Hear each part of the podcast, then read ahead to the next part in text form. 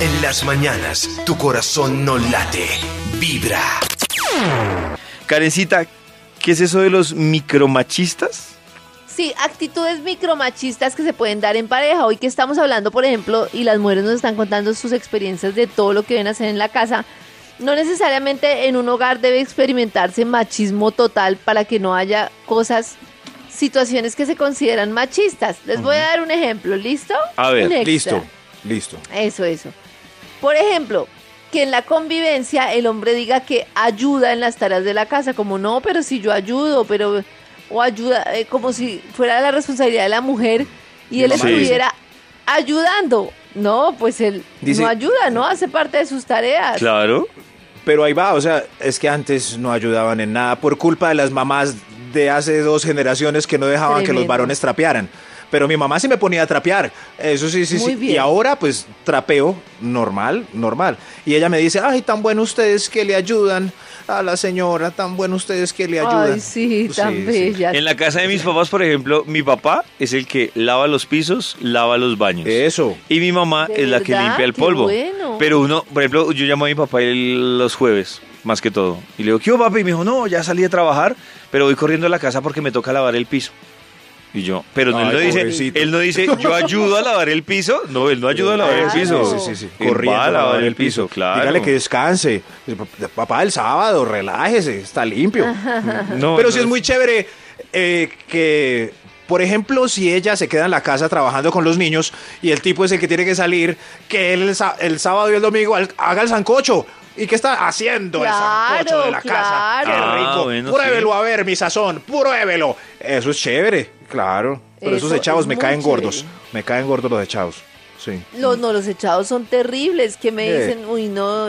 Que No, me dicen no. cuando El- llegan los dos al tiempo o ella llega más tarde que él y el echado. Uy, no, miserable. El que hoy en día es que llegan los dos al tiempo y, y llega el marido a sentarse a la mesa y que hay de almor que hay de comida. Uy, ese está, ese dinosaurio Pero está en vía de extinción. Pero ese existen y mucho. Haga no sándwich. no. A, a menos de que ella diga, yo hago la comida y usted lave la losa. Ahí sí podría ser un Bueno, trabajo bueno, en equipo, ¿no? Eso, Pero a ver sí, qué hay, claro. qué hay, pues hágase, sonso. Es micromachista el hombre que apela a su ignorancia para no hacer las cosas como no, yo no sé cómo se hace eso, eso es muy difícil, no lo puedo hacer. Ay, nos bueno, pillaron. no sé. Nos pillaron. Cuando, Sí, cuando, por ejemplo, cuando por ejemplo ella compra Uy, cosas de él como la cuchilla para afeitarse y de todo, pero él es incapaz de comprar una caja de toallas, por ejemplo, de toallas higiénicas. Yo la compro, pero me tienen que mandar foto. Pero voy a confesar que a veces sí lava eso uno sí. más la olla del huevo para que no lo vuelvan a mandar a lavar la olla. No, Pero ¿por qué no hacen lo mismo no se las niñas? Que uno la vea. eh, Uy, amor, qué olla del huevo tan mal lavada. Toca lavarla yo. Toca lavarla yo. Ay, esa está buena para hacerla, Sí. Maxito, sí. Es de lo que hemos vivido hace Eh, es 15 lo que años, de lavar mal los vasos. Claro, Sí, sí. claro. Nos es pillaron, nos micromachismo y yo creo que esto lo vivimos todas, esto lo vivo hasta yo. Cuando el hombre te pregunta constantemente cosas que son su responsabilidad o responsabilidad de los dos, como, Ay, ¿sabes dónde dejé las llaves del carro? Ay, ¿Sabes dónde dejé mi pero eso- billetera? Pero, Ay, no me No, ahí no estoy de acuerdo. no. No estoy de acuerdo porque ustedes tienen Por- un poder divino de Sí, encontrarlo todo de una. Exacto, No, ustedes tienen para de todo. Ustedes. veces. ¿Has visto No, mi camisa azul? Ustedes tienen ¿Has ese GPS. dónde queda esto? Uy, ¿Sabe cuándo? A mí sabe que me da piedra cuando, por ejemplo, uno pregunta, ¿tú has visto mi uso? Y entonces ella, no, pero si ahí estaba. Y entonces uno, no, pero alguien lo cogió. Me da piedra que ella se levante, abre el closet y lo encuentre de una. Pero, ¿Pero si qué es les pasa a micromachismo. ¿Cómo hace? Si es micromachismo y me he dado brujas. cuenta que uno no busca las cosas, sino que inmediatamente pregunta. Ahí sí está mal. Y entonces hay que corregir ese comportamiento. Por ejemplo, ¿dónde estarán las llaves? Y no, eh, no, ¿No nos hemos puesto a buscar las llaves. No. Entonces, ay, ¿dónde es están las. ¿Dónde están las llaves? ¿Dónde Yo creo que la siempre? fra- sí, sí, ah, sí, sí. ahí están, ahí están. O sea, no. Preguntar La- sin la- ni siquiera buscar si es mal, mal, mal. La frase que Ay, más me, me- me repite mi esposo hoy en día es, ¿has visto mi billetera? es- Ah, y él no ha buscado. no. ha buscado. Es, es puro ping. Un síndrome ahí Sí, raro. sí, sí, sí. Sí, sí, no seas Bueno, forzado, sí. que, que por ejemplo, esto pasa mucho, que cuando el hombre tenga algún problema en la oficina, ella lo escuche y de todo.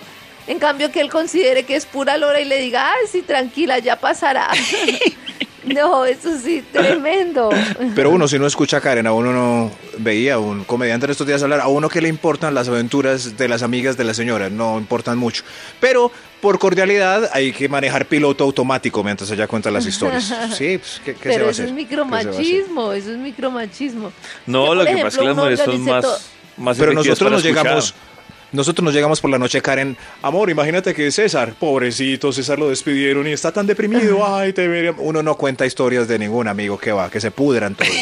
Todos podridos. Podridos. Desde las 6 de la mañana. Vibra en las mañanas. que lo manden a uno cuando hacen una reunión mixta a grupitos de, ami- de amigas de las esposas porque seguramente tendremos mucho en común de qué hablar. ¡No! no? No- ¡Lo odio! ¿No tienen mucho en común? Sí, Karen, hablan de una, se hacen amigas en 10 minutos, es increíble. Pues En a mí no me pasa. En las mañanas, tu corazón no late. Vibra.